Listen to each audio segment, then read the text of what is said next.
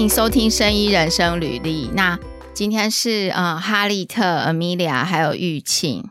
今天是我们三个。然后我们今天三个呢，又在就是各自在各自的地方，然后用远端录音这样。然后今天要讲的题目是，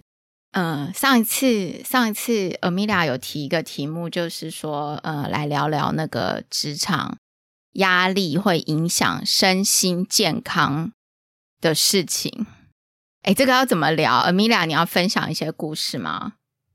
我觉得可能是刚好那个欧洲的冬天吼，日照时间比较短，然后又可能之前岁末年终那个时候，大家有时候工作比较忙，哦、所以，其实我有遇到有一些同事刚好就是在年终忙了一阵子之后，他们就那个呃发现身心上面出了问题。然后呢，我我可以归纳一下我现在身边遇到的两种情况，让我突然间有感而发，想要谈这个题目，是因为，呃，我有听到一个朋友是他因为在工作上面遇到了一些很大的挫折，那这个挫折其实是跟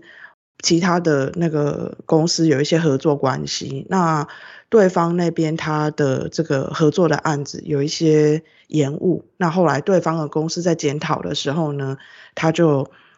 某种程度把那个延误的这个责任吼，大部分都归到了我这个朋友身上，因为毕竟是怪别的公司比较快嘛，所以我这个朋友就一直觉得说，大家合作这一两年下来，其实原本。彼此有什么难处啊，都可以互相体谅。可是等到在检讨绩效等等的时候，突然间把一些呃，我我朋友觉得其实不算是很符合事实的事情，全部都推到他的身上，然后就说哦，这个就是对方别的合作厂商那边的问题造成了这一次的延误。那对方的这一个公司哈，听到了之后就很直接说：“那我我们决定像这种会延误的这一种服务的供应商不再合作。”所以等于就是我的这个朋友在他的手上就丢掉了一个案子。那所以他就在这个岁末年终的时候遇到一个很大的挫折，这个其实对他打击非常大哦。他后来就是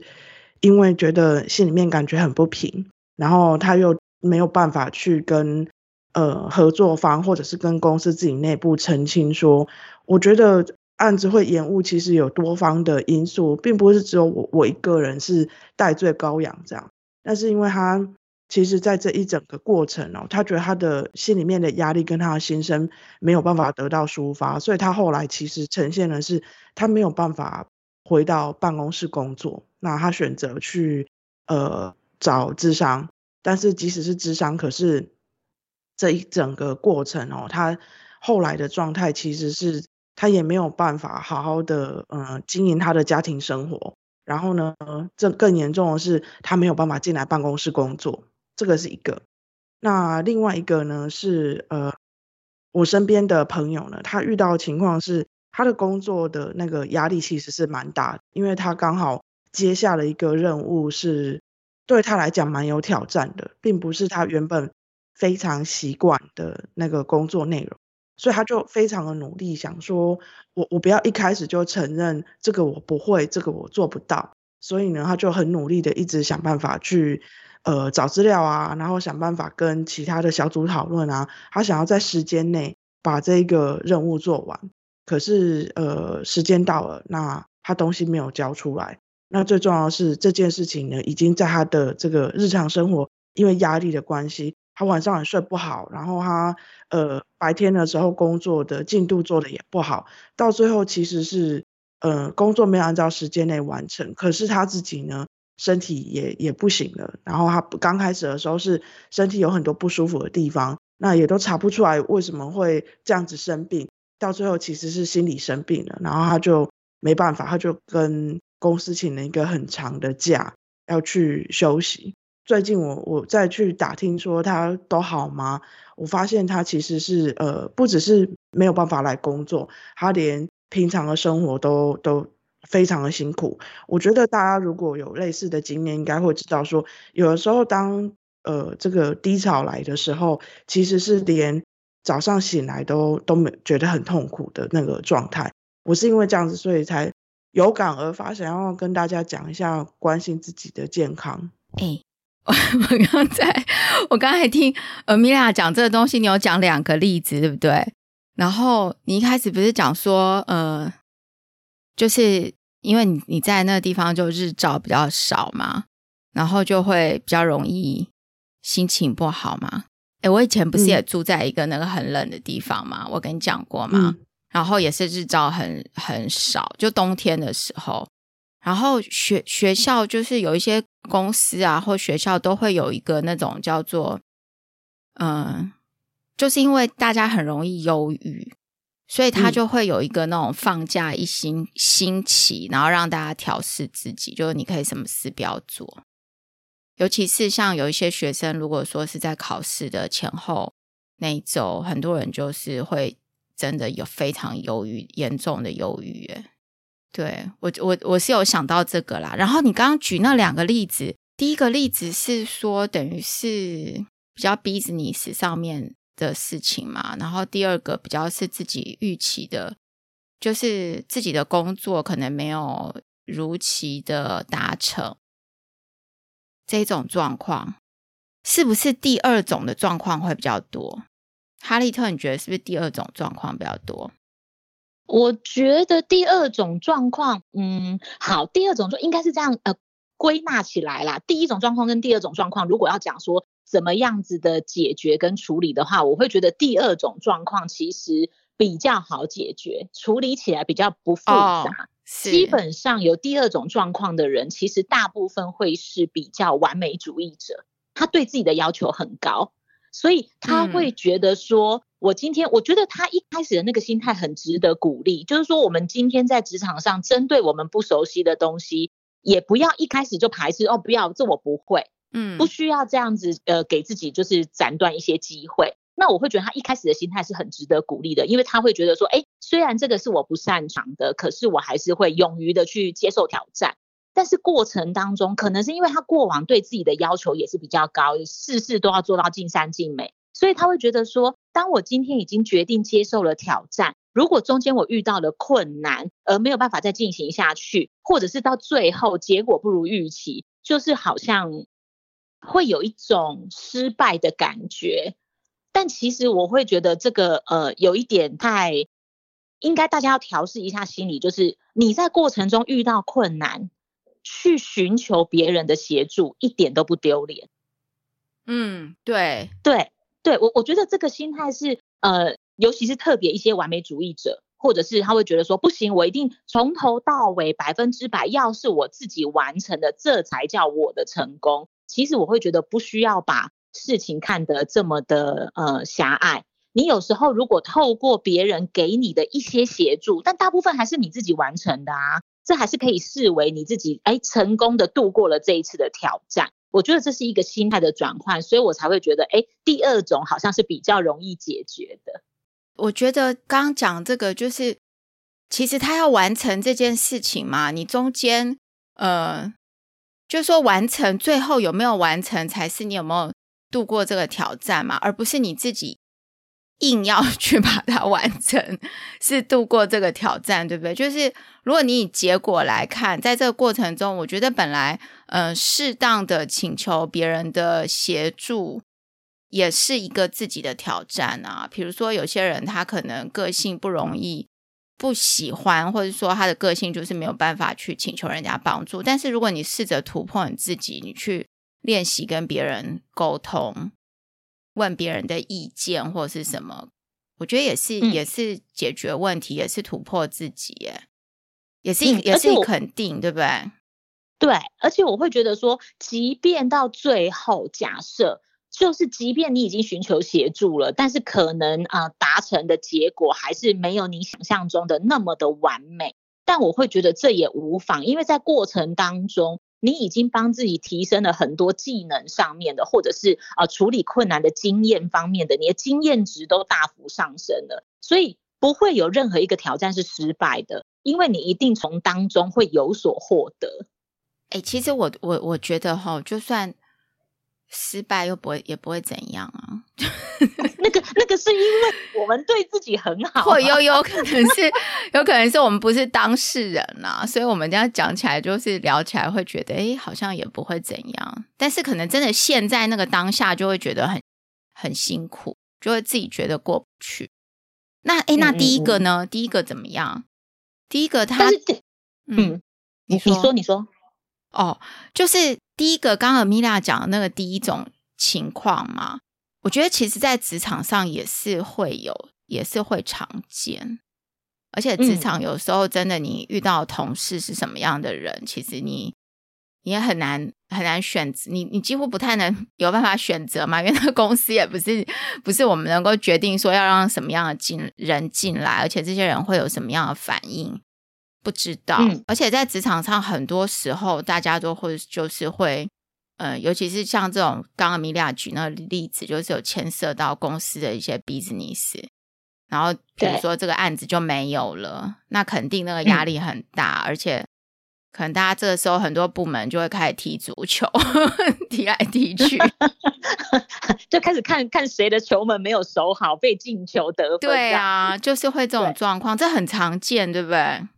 对，其实还蛮常见。这这也就是跟我们今天的主题有关系啊，职场压力。其实我觉得职场压力大概有超过七成都是来自于类似这样子的案子哦，就是呃别人把不是你的你的问题硬要叫你扛，或者是不是你的错硬要叫你背这种的状况，其实是真的还蛮常见的。可是我我为什么刚刚会说，哎，第一种其实处理起来比较困难，是因为在第一种的时候，有时候你要先问自己，这个步骤是最难的。你过不去的点是什么？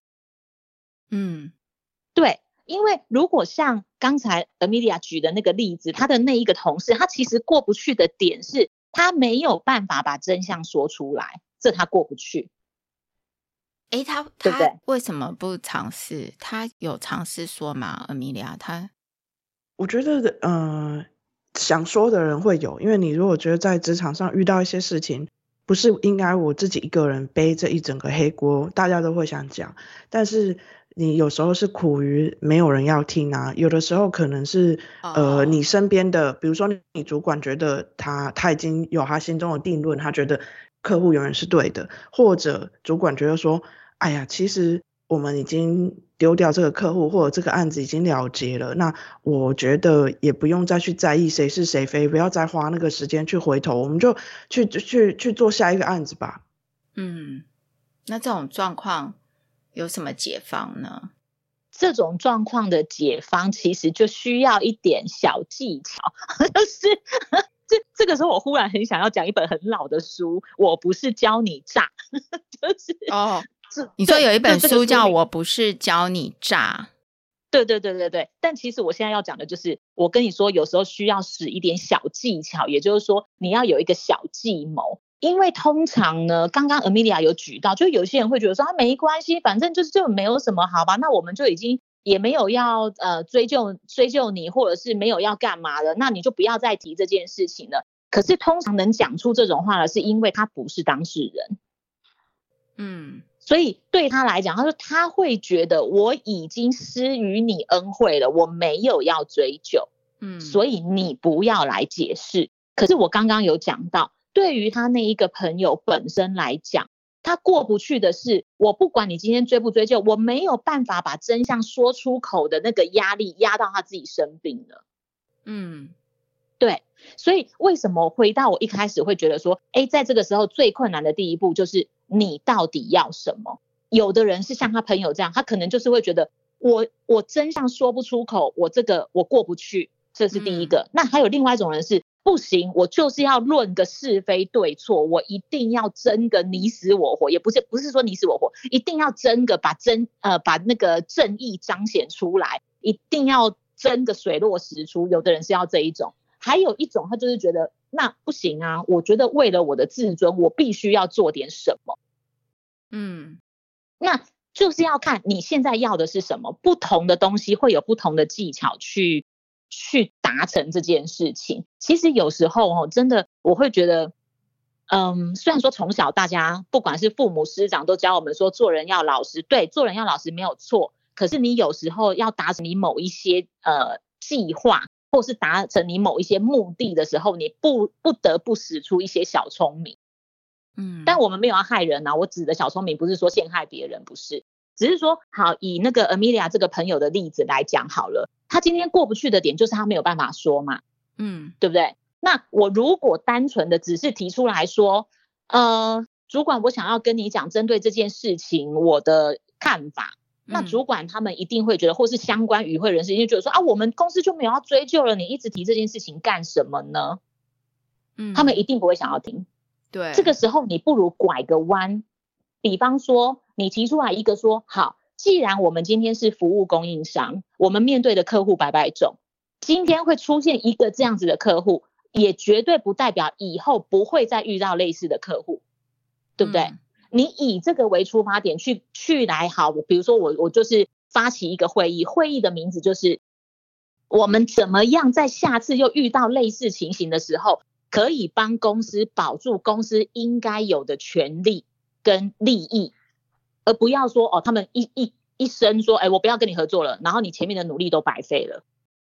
所以就邀，所以就邀大家来开会，然后说出来这件事。对，但是你的前提一定不能说我要我要来一个澄清大会，不行，没有人会理你的，因为澄清大会是你跟公司无关。跟其他人也无关，他们就会觉得我们没有要听你澄清。哎，那那好，那呃呃，Amelia，你这这位朋友他有找大家来开会吗？有，他有准备了，就是事后的检讨，为什么我们会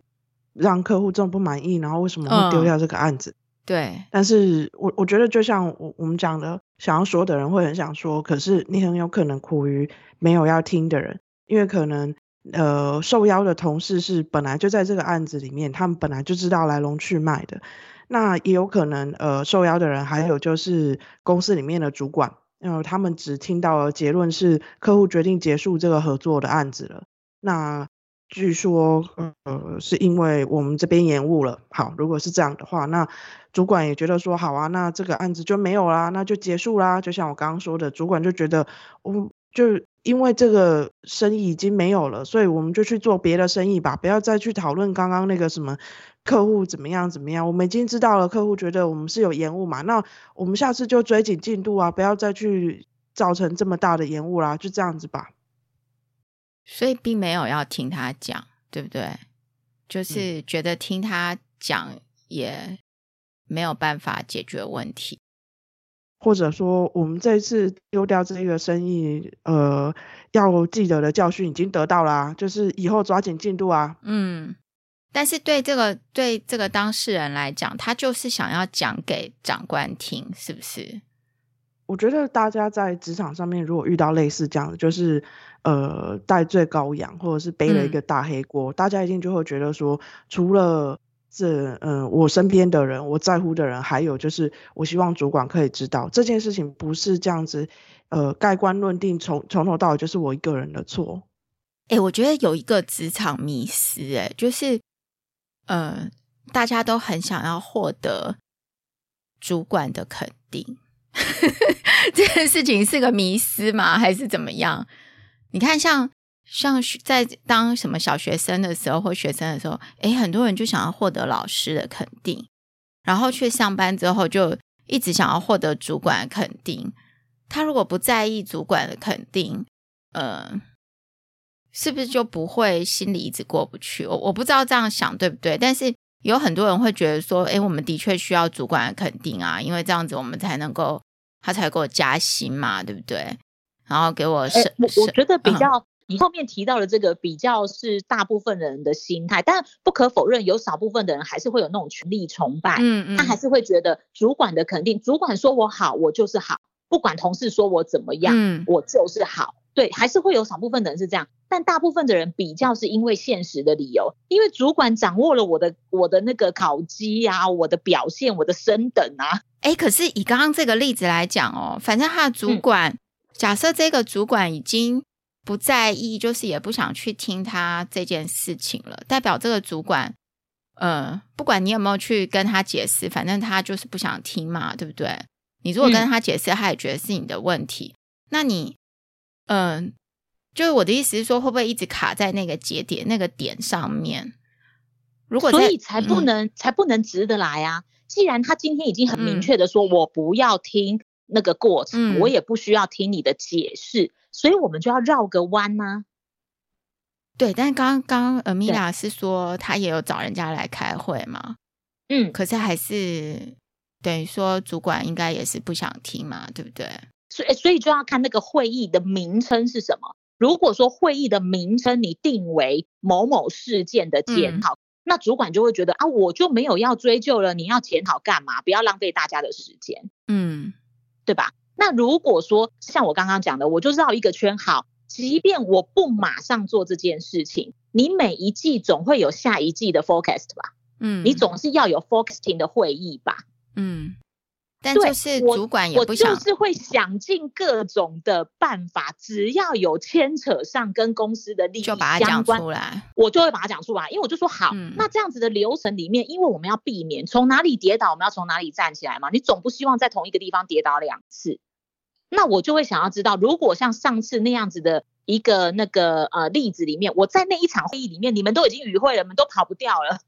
是不是？嗯、把门关起来，把门反锁。我 就是强迫你们听，嗯、就是说那一次到底发生了什么事。所以哈，我们现在来定一个新的，不管是流程的一个 SOP，或者是说是一个新的因应之道，或者是说我们的一个组织编组要怎么样子的去调整。都好，我就拿这个来当做教材。你们给我想出一个办法，从里面，我其实目的不是要听你们的那个办法，我是要把那个过程里面发生了什么事情，我做了什么，我有多委屈，这个就不用了啦，因为你把事实点出来，嗯、知道的人就知道你有多委屈了。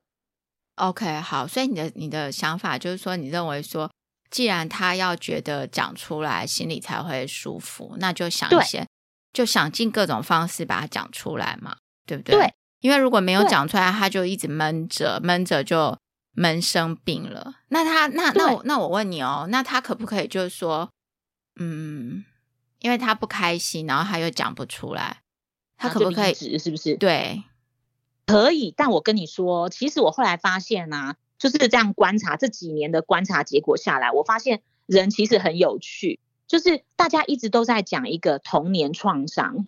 就是说，你童年遭遇过什么，你长大会反映在你的行为上，对不对？嗯。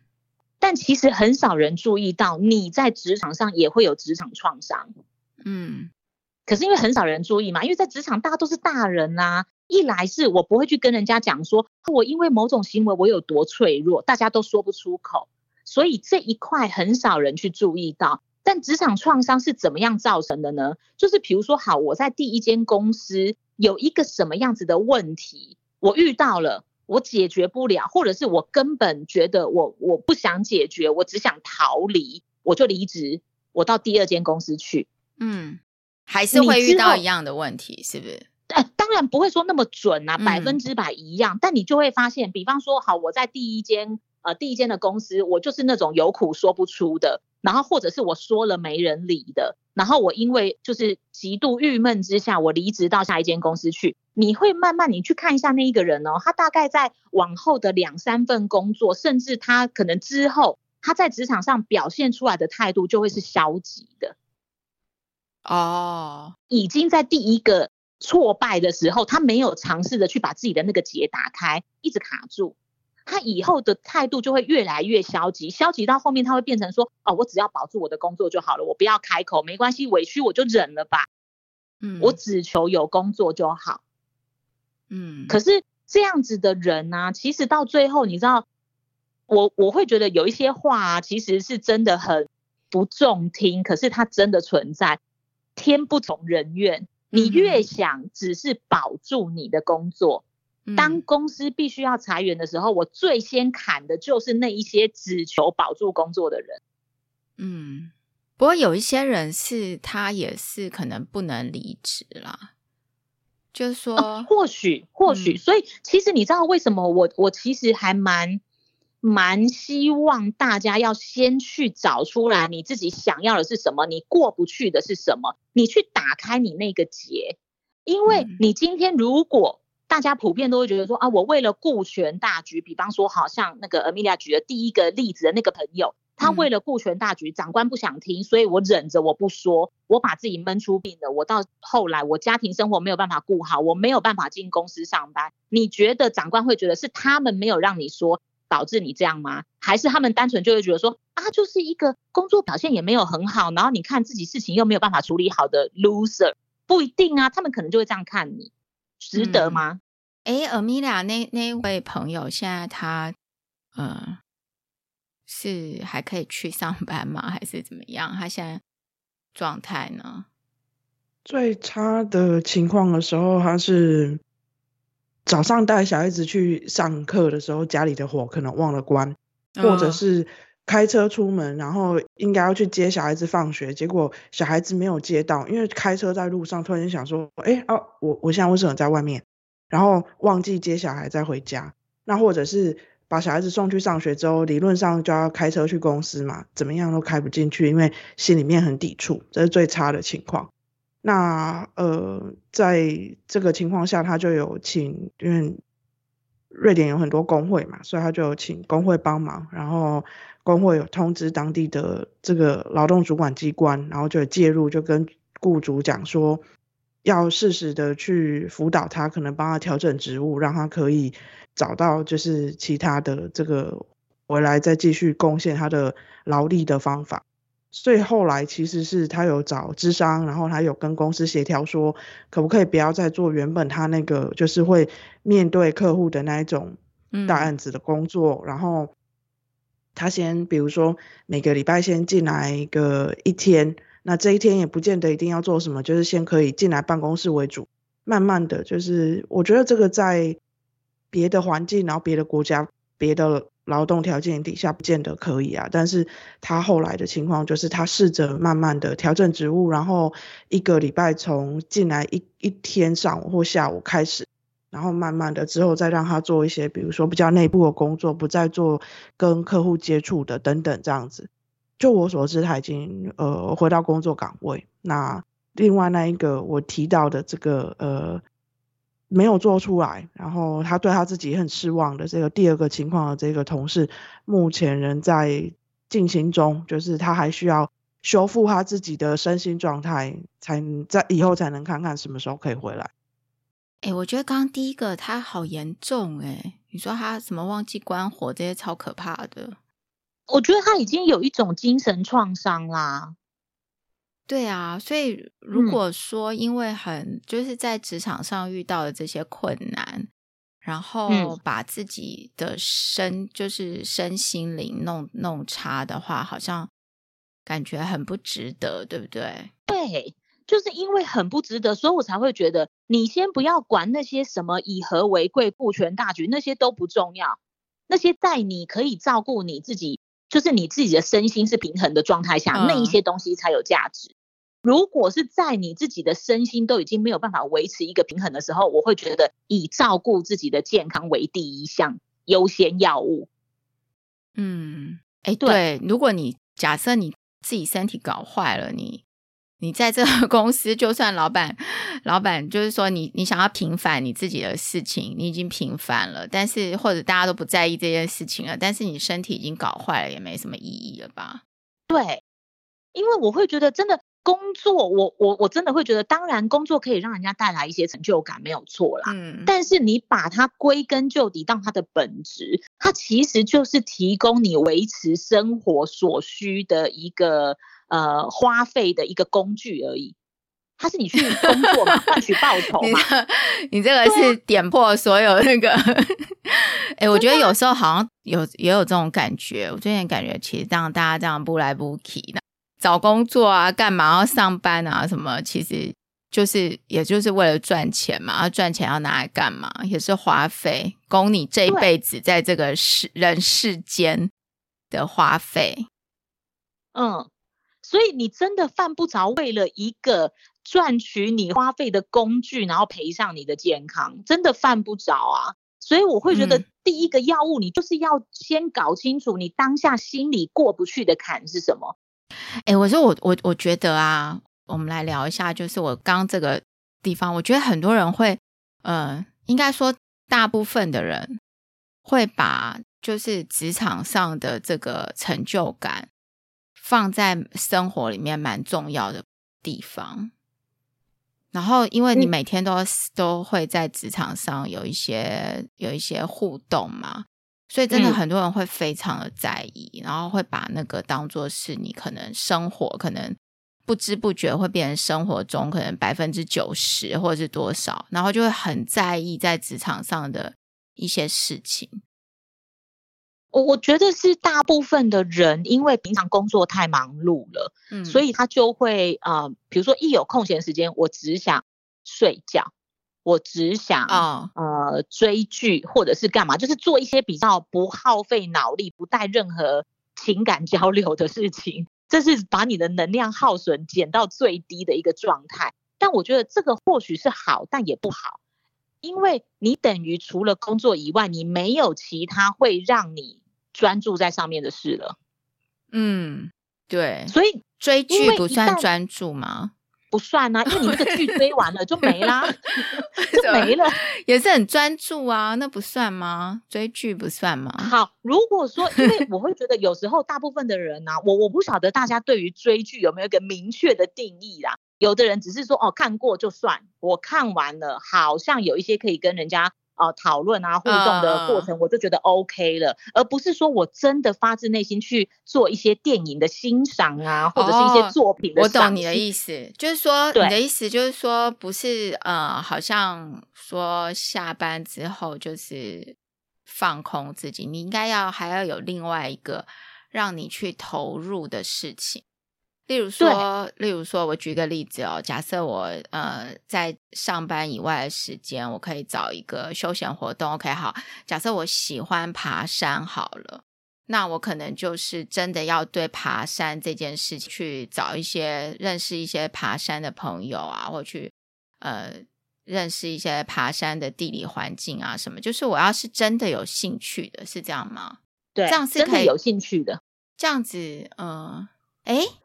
那个我这样我想到哦，Amelia，你在那个就是很冷的地方，是不是那边的人就是他们也会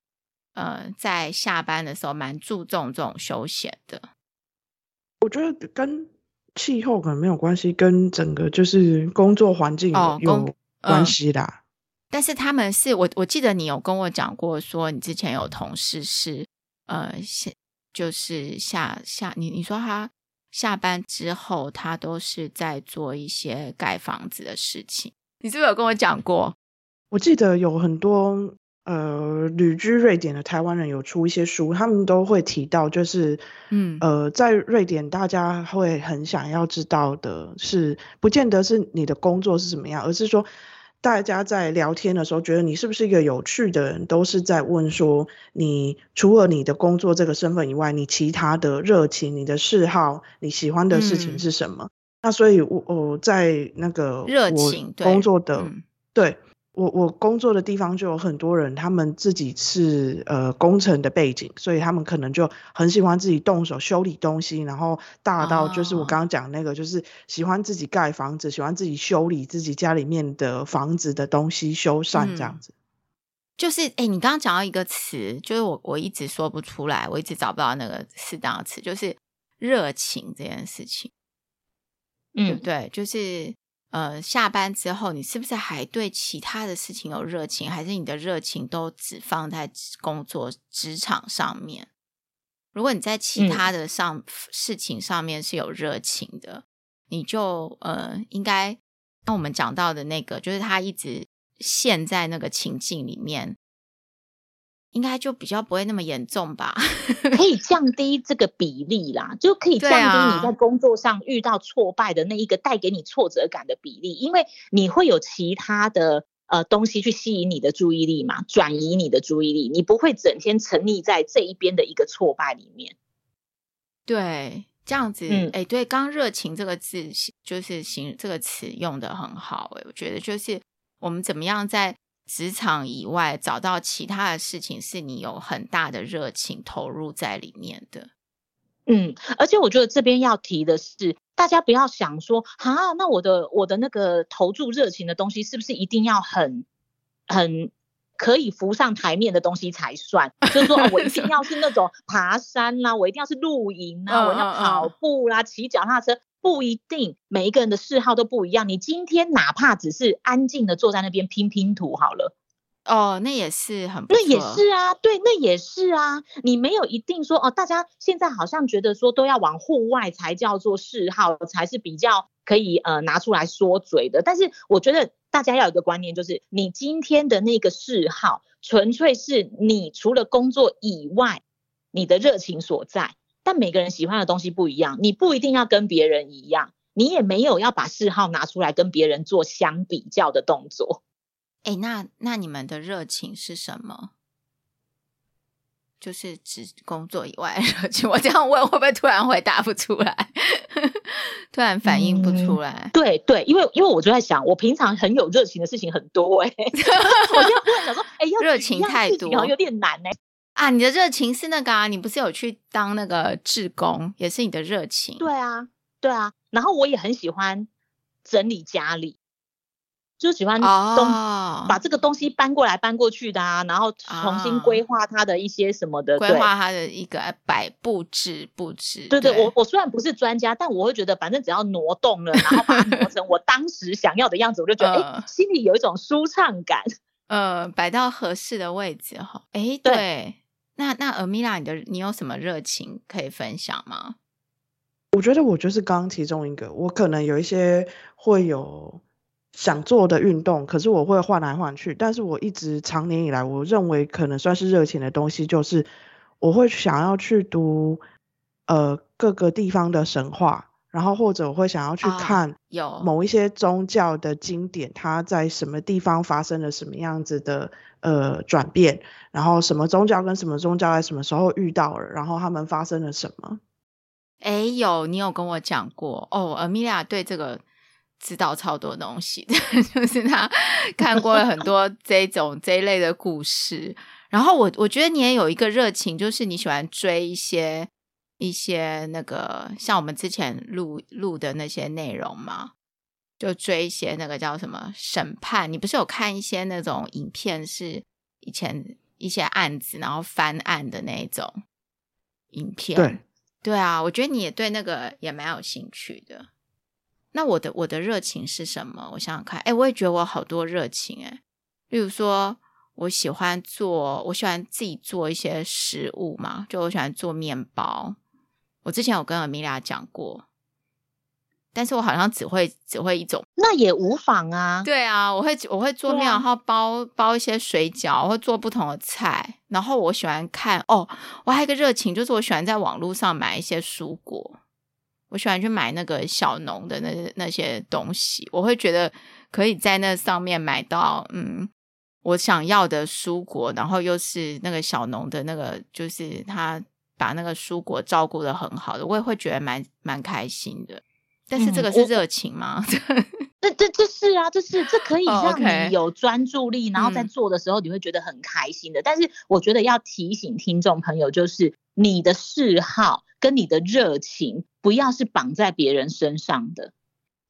哦，对对对，因为有的有的妈妈的有对有的妈妈或有的爸爸，他会讲出来的是说，哦，我的热情就是看我的小孩很开心，或者是说，就是你不要，那不是自己的热情，那个是对对不行，嗯，对你你千万要记得，你在找嗜好的时候，你千万不能绑在别人身上，因为那不是你的热情，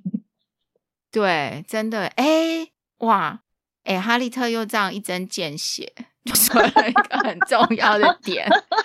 对不对？就是就是我可能看到有些人的盲点，因为我有时候我很喜欢，比如说在跟啊、呃、人选或是在跟客户聊天的时候，嗯、我其实有时候不见得全部都在聊公事啊，我有时候也会很很好奇说，哎，那你你休假的时候都在干嘛？然后就在这边聊天嘛。我就会发现说，哎，有的人不对啊，你那个不是嗜好，就你的嗜好绑在别人身上，那个就不是你的嗜好。对啊，就绑在别人身上，其实也很容易被带动，就起伏。就是对，哎，这个真的真的是可能就是要有一个有一个你的热情是上班以外，然后你自己自发独立的热情，不要跟别人绑在一起的，嗯、跟一个对、呃、跟一个人绑在一起的热情。嗯啊、呃，好，那但是这边又要举一个例子，比如说，如果有些人觉得说，哎，那我的热情是跳国标舞嘞，我就是一定会跟人家绑在一起。对，但是我我要讲的是说，我们刚刚讲的是不要跟一个特定的人绑在一起。但如果你是跳国标舞，你们一定会有一个社团嘛，你一定会，你可能当时好，你平常习惯一起练舞的舞伴当天没有来，你不会因为他没有来你就练不了舞，因为还有其他的舞伴可以陪你一起练。哦，好，特定的人、啊、这样子的是可以，对、啊、对，特定的人不行。比如说，你说啊，我我就是喜欢看我妈妈很开心的呃吃饭喝茶，这样不行，不行，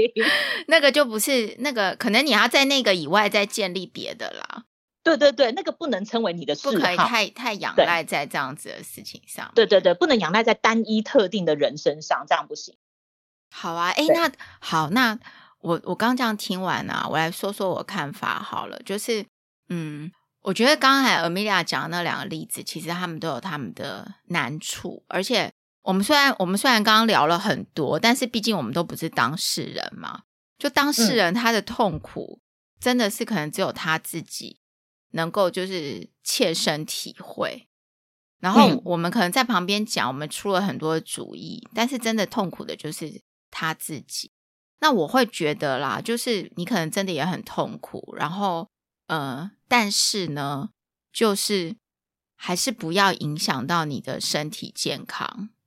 就如果你感受到这件事情造成你很大压力，嗯、而且这个压力已经真的开始，不管是你的身体或心理，已经有出现一些反应的时候，你可能就要告诉你自己，你必须要这边你要想办法跟他做了结，因为你再这样下去，嗯、你可能。就是真的，你的身体真的坏掉，你要去找别的工作或者干嘛也不行了。对，对我。而且我我会还蛮鼓励的，就是你一定要把你当下遇到的那个结打开，不管你是靠自己的力量，嗯、或者是说啊，你寻求专业的心理咨商来做这个结，就会带到下一个工作。对，是是要不然你你其实这个是会在你心里面累积一道创伤，嗯、然后造成你之后的职场上。你可能在应对方面啊，或者是什么，你都会改变你原本的行为模式。嗯嗯，所以要怎么办呢？跟就祷告，还是跟菩萨讲？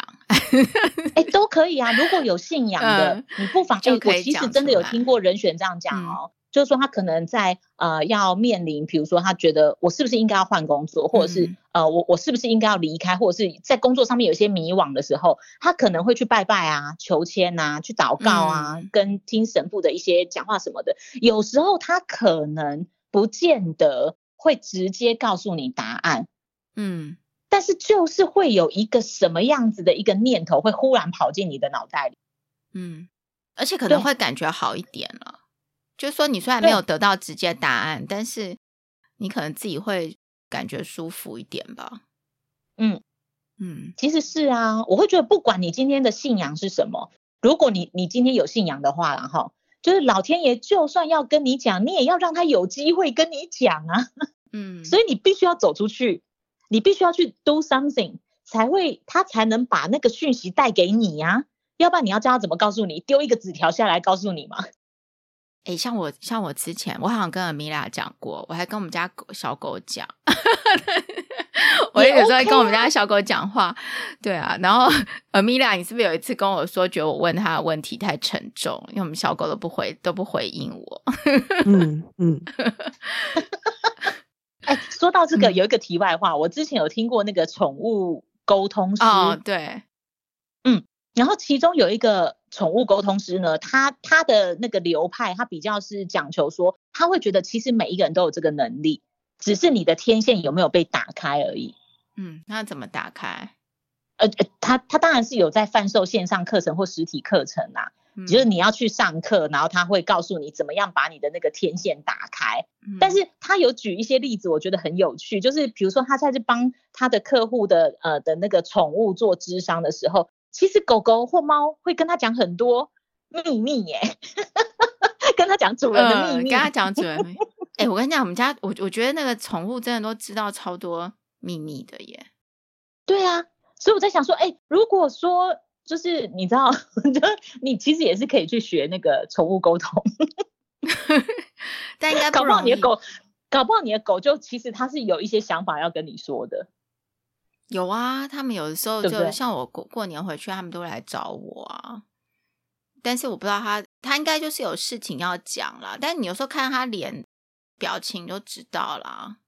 哦，对啦，但是有时候你如果想要知道更细节的话，啊、我之前曾经有想说，哎、欸，我是不是来学一下？但我想，哎、欸，我觉得你还蛮合适的、啊，你还蛮合适的。但是我自己没有宠物啊，我没有办法，你就拿我身边的宠物来练习啊。你就看有朋友有宠物的，就跟他练习一下。